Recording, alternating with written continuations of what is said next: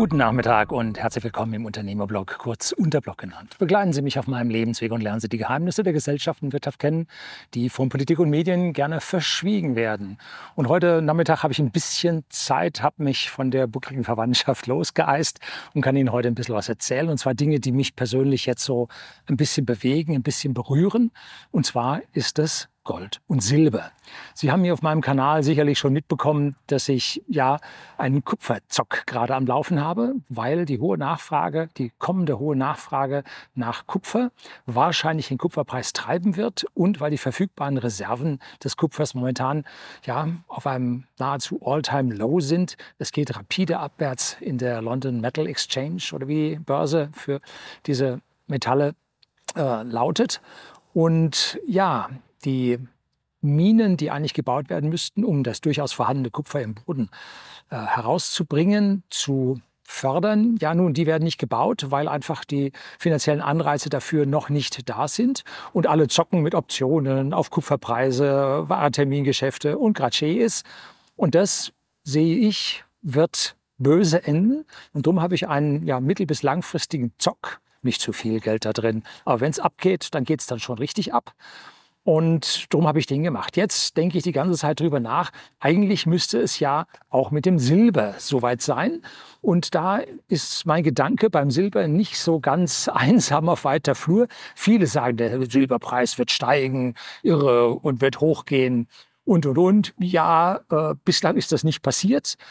Und warum ist das nicht passiert? Nun, weil es unglaublich viel Papiersilber gibt. Also irgendwelche Kontrakte auf Silber, die den tatsächlichen die tatsächliche Menge an Silber um ein zigfaches überschreiten. Und diese riesigen Mengen an Papiersilber, da kann man den Silberpreis immer ordentlich drücken, wenn man dann so Papiersilber wieder verkauft und damit ja unter Druck bringt. Jetzt gerade fährt hier ein Schiff auf der Altmühl vorbei. Das ist also schon ein bisschen lauter, aber ich hoffe, man kann mich weiterhin hören. Und damit kann man den Silberpreis nach wie vor unter Druck halten, damit er nicht nach oben von galoppiert. Aber zu der Zeit vor den politischen Lockdowns bis jetzt ist der Silberpreis doch von damals 15, 16, 17 Dollar auf jetzt doch deutlich über 20, 23, 25 Dollar gestiegen. Man merkt also, da ist was, da kommt was. Und wenn man sich die Geschichte anschaut, Silber wird in so feinen Mengen überall in der Elektronik und in der Technik verwendet, dass das Recycling recht selten wirklich lohnt und ganz, ganz viel Silber geht in der Umwelt verloren. Und wenn man äh, sich die Zahlen anschaut, was in der Zukunft noch an Silber im Boden steckt, dann ist das gar nicht mal so viel. Es wird sicherlich in Zukunft noch mehr Silber gefunden werden. Allerdings wird die Ausbeutungsmöglichkeit, die ja, die Promillzahlen an Silber, die im Boden stecken, die man fördern kann, bezogen auf das Gesamtgestein wird immer weiter sinken, damit wir die Technik immer aufwendiger, aber Technik wird auch immer billiger, sodass wir hier einen, einen Wettlauf haben zwischen verbesserter Technik und steigenden Kosten, wie es nun ausgeht. Aber man sagt im Prinzip noch, paar 50.000 Tonnen Silber sind förderfähig und bei einem Jahresverbrauch von, ich weiß nicht, 5000 Tonnen oder so, die wir momentan haben, ist das gar nicht mal mehr so viel. Zehn Jahre, dann wird es ziemlich knapp. Das hat auch Elon Musk gemerkt bei Tesla. Und für ein Elektrofahrzeug braucht man etwas mehr Silber als für ein normales Fahrzeug. Im normalen Fahrzeug ist natürlich auch eine Menge Silber drin. Die ganzen Steuergeräte, die ganzen Chips, da sind überall Silber als Leiterbahnen äh, mit dabei. Aber beim Elektroauto hat man die Verkabelung der Batterie, da sind auch noch äh, Silberkomponenten mit dabei.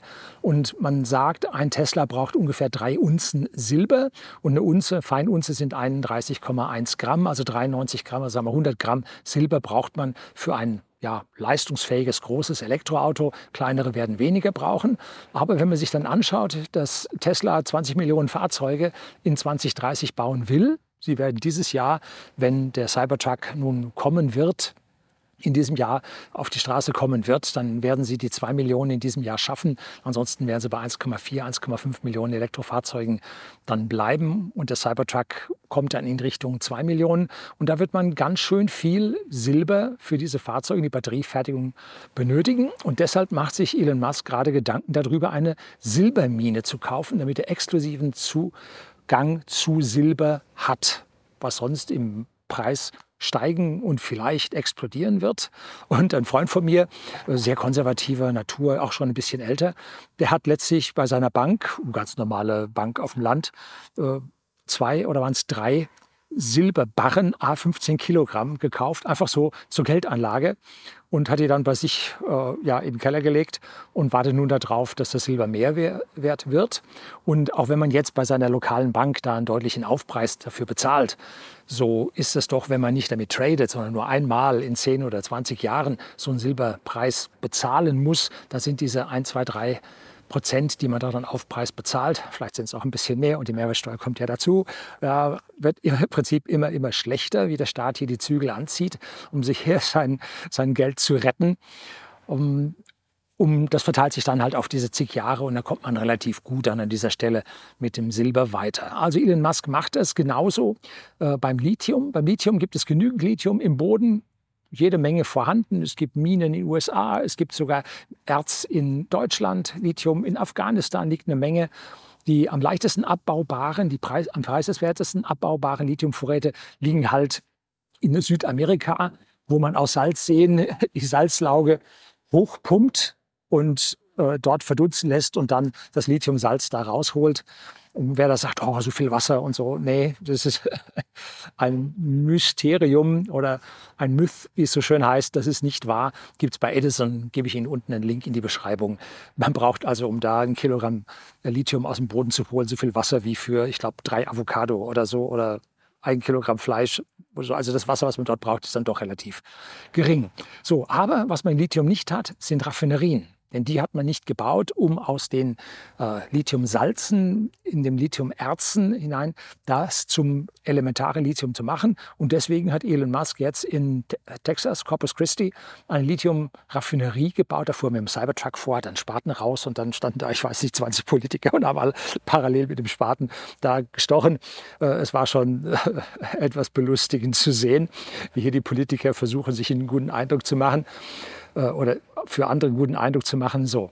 Dazu kommt jetzt Gold. Auch da rappelt es gerade ganz gewaltig. Ich hatte das schon bei meinem Video über die BRICS-Staaten anklingen lassen, dass man hier eine rohstoffbasierte Währung, zu der wahrscheinlich auch Gold gehört, also gedeckte Währung haben wird, wozu auch Gold gehören wird. Ich gehe davon aus, dass da also Erdöl mit dabei ist, weil diese BRICS-Staaten haben dann ja im Prinzip ja Commodities, oder äh, Rohstoffe, gehandelte Rohstoffe, die ja auf der Welt verlangt werden. Und diese Rohstoffe, das kann Weizen sein, das kann Eisenerz sein, das wird Öl sein, das wird Gas sein, aber auch Gold.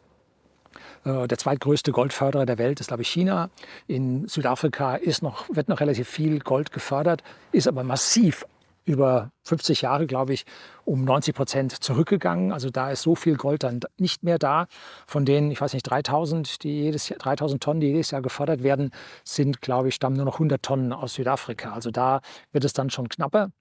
Aber dass es so etwas gibt. Und nun haben die BRICS-Staaten Gold als Deckung für diese globale neue Handelswährung ja, ins Spiel gebracht. Die Zentralbanken haben schon sehr, sehr viel Gold in den BRICS-Staaten in den Jahren zuvor gekauft gehabt. Und da schaut es nun so aus, als ob tatsächlich das eine goldbasierte Währung werden wird. Und das wird aus meiner persönlichen Sicht den Goldpreis in den Himmel katapultieren. Ich kann mir nicht vorstellen, dass diese Währung zu 100 Prozent gedeckt sein wird. Ich kann mir auch nicht vorstellen, dass wir diese Währung einfach so kaufen können sondern dass das Verrechnungseinheiten zwischen den Ländern sein wird, die dann im Prinzip Öl gegen Gold getauscht wird und, und, und. Dass hier ein, ja, ein stabiles System für den Rohstoffhandel auf der Welt aufgebaut wird, was den Goldpreis stützen wird, äh, in die Höhe katapultieren wird. Und ich habe mal so ganz grob ausgerechnet, wenn wir schauen, was wir im der Golden Billion im Westen für Goldreserven haben, das sind irgendwo, was habe ich ausgerechnet, 30.000 Tonnen, die verteilt in den ganzen Ländern liegen. Und das beziehen wir mal auf die ausgegebene äh, Geldmenge, die im Westen zirkuliert, dann müssen die Goldpreise pro Feinunze auf 30.000 bis 50.000 Dollar ansteigen, um hier unsere westliche Währung ins Gleichgewicht zu bringen mit dem Gold. Und das ist natürlich nicht im Sinne des Erfinders, dass wir jetzt den Goldpreis um Faktor 15, Faktor 20 ansteigen lassen. Denn dann gibt es ganz, ganz große ja, Schräglagen in der Gesellschaft, was ja zu einem Goldverbot für den Privatmann dann führen würde, damit die Staaten hier einen gewissen Spielraum behalten werden. Deshalb glaube ich nicht, dass wir zu einer hundertprozentig goldgedeckten Währung kommen, dass auch diese BRICS-Staaten nur eine Teildeckung vorsehen mit Gold, dass man dann auch mit irgendwelchen Rohstoffen auslösen kann. Und vor allem sehe ich, dass unsere westlichen Währungen an dieser Stelle dann, entschuldigen Sie das harte Wort, abkacken werden, weil auf einmal eine Währung auf der Welt vorhanden ist, die stabil ist. Was das auch auslösen kann, ist ein, ja, ein Überlebenskampf für das Imperium, was ja, derzeit ja, die Weltmacht darstellt, dass die auf einmal anfängt, hier kämpfen zu wollen, und zwar gegen diese BRICS-Staaten und hier ja, Scharmützel und Auseinandersetzungen ja, bis hin zu Kriegen hervorrufen könnte, um ihre eigene Währung zu stützen. Denn immer wenn es im Land zu riesigen Problemen kommt, ist jeder, egal welche Länder das sind, immer darauf aus, diese Probleme nach außen zu verlagern und zu sagen, das waren ja nicht wir, das waren andere. Wenn bei uns die Inflation steigt, schon Ende oder sagen wir im Herbst 2021, dann hat man das alles dann auf den Krieg geschoben in der Ukraine, der die große Inflation und den Energiepreisschock gebracht hat. Aber die Inflation lief schon vorher. Man konnte es nur sehr schön dann auf diese Auseinandersetzung verschieben. Und immer wenn ein Land sich im Krieg befindet, dann sammeln sich, sammelt sich die Bevölkerung hinter dem Präsidenten. Das ist in den USA nicht anders als in Russland oder in anderen Ländern, weil man sagt, man will hier dem eigenen Land nicht in den Rücken fallen und jetzt muss erstmal das ausgestanden sein und dann können wir gucken, wer dann als nächstes Präsident wird. So, also, wenn wir diese goldgedeckte Handelswährung global bekommen, dann wird es ja drunter und drüber gehen, dann wird es heftig, dann werden wir große, große Verzwängungen sehen. Und an der Stelle ist es wichtig, dass Sie nicht nur Papiergold haben, sondern dass Sie gedecktes Papiergold haben. Wenn Sie wollen, worauf ich raus will, ist zum Beispiel Cetra Gold oder Euwax 2 äh, Gold von der Börse Stuttgart, äh, die als Inhaberschuldverschreibungen physisch zu 95, 98 Prozent gedeckt sind und die Xetra äh, kauft äh, hat im letzten Jahr, glaube ich, 200 oder 250 Tonnen Gold gekauft, um halt dieses Xetra Gold dann tatsächlich physikalisch zu decken. Noch besser ist es natürlich, wenn Sie zu Hause äh, ja, sich physikalisches Gold oder an einem sicheren Platz, nicht zu Hause, aber nicht bei der Bank. Also man soll dem Hund nicht den Schlüssel fürs Wurstdepot geben. Das wäre schlecht. Also bei der Bank das Gold zu legen ist auch nicht so ganz sinnvoll. Dann kommt ja ein Beschluss von der Regierung, dann müssen die alle aufmachen und wird alles Gold da rausgenommen. Äh, schwierige Geschichte. In den USA hat es ein Goldverbot gegeben, was mit Gefängnis äh, bestraft wurde, wenn man es nicht äh, das Gold abgeliefert hat zu den damaligen, ich glaube, 35 Dollar pro Feinunze. Und trotzdem haben es die Leute nicht gemacht. Also da hat der Staat nicht die Kontrolle, wie viel Gold bei wem irgendwo ist. Kann man also nur empfehlen, dass Sie sich da äh, ein paar Unzen sich irgendwo hinlegen. Noch können Sie bis zu 10.000 Euro im Tafelgeschäft sich Gold kaufen, bevorzugt in, ja, in kleineren Stückelungen, dass Sie die später dann auch besser zu Geld machen können. Stellen Sie sich vor, Sie kaufen da eine Unze und später kostet die 50.000 dann ist das schon eine Hausnummer, wenn Sie die dann im Anführungszeichen verticken. Das ist vielleicht besser, Sie haben eine Zehntelunze oder Sie haben eine halbe Unze. Allerdings sind die heute teurer, weil wir hier einen Aufschlag, einen sogenannten Formaufschlag haben, um diese äh, Münzen dann zu erstellen. Interessant an dieser Sache ist, ich habe letztlich eine, äh, eine alte Schachtel aus der Familie, aus dem Erbgut geöffnet und da waren alte Silbermünzen aus dem Kaiserreich drin. Ein Euro, Euro, sage ich. Eine Reichsmark, drei Reichsmark, fünf Reichsmark waren da drin. Und die hatten dann am, äh, die größte Münze, glaube ich, hatte 25 Gramm Gold, äh, Silber da drin. Und all dieses Blech und Papier ist alles weggekommen. Aber diese Silbermünzen, diese Silbermünzen wurden von der Familie aufgespart und auch wenn es ein Silberverbot gab, man hat diese Silbermünzen damals nicht abgegeben. Das ist also etwas, wo man sieht, dass dieses Geldmetall tatsächlich seinen Wert behält. auch über Krisen hinweg. Und irgendwann sind die schlimmsten Regierungen und die schlimmsten Zeiten auch mal vorbei. Und dann werden diese Schätze wieder ausgegraben. Äh, letztlich in Manching bei uns bei Ingolstadt passiert. Da hat man also einen Goldschatz aus der Keltenzeit, als die Kelten vertrieben wurden, wahrscheinlich äh, vertrieben wurden nach Irland, dann weiter nach Schottland. Da hat man dann einen Goldschatz damals vergraben und der ist dann in den Wirren vergessen worden und bei irgendwelchen Ausgrabungsarbeiten wurde dann gefunden, wurde im Museum in Manching, im Keltenmuseum ausgestellt und dort kamen Einbrecher, haben einen Telefonkasten draußen manipuliert, dass die Telefonanlage tot war. Damit war die Alarmanlage mit der Fernmeldefunktion tot. Dann sind sie eingebrochen und haben diesen alten Goldschatz äh, gestohlen und von denen ward nie wieder etwas gesehen. Also hier sieht man, dass dieses Gold tatsächlich die Wirren aller Zeiten übersteht, ja vielleicht nicht in ihrer Hand, aber dann doch irgendwann für den glücklichen Finder, der dieses Gold dann irgendwo findet. Wir leben in exponentiellen Zeiten, alles geht viel schneller und die Chancen, dass wir nach einer heftigen Krise, die vielleicht durch diese äh, BRICS-Goldwährung ausgelöst werden wird, dass wir die dann ja schneller überwinden und auch sie wieder in die Früchte ihrer Arbeit kommen. Wir werden es sehen, wie es an dieser Stelle weitergeht. Der wichtige Termin ist, glaube ich, wenn ich mich richtig erinnere, 24. August, wo in, ich meine, es wäre Johannesburg, das nächste Treffen der BRICS-Staatenchefs dann stattfinden wird. Und dort soll es dann verlautet werden. Und mittlerweile ist da schon ein bisschen was geleakt. Also, wir sehen es, schauen Sie das Periodensystem der Elemente an.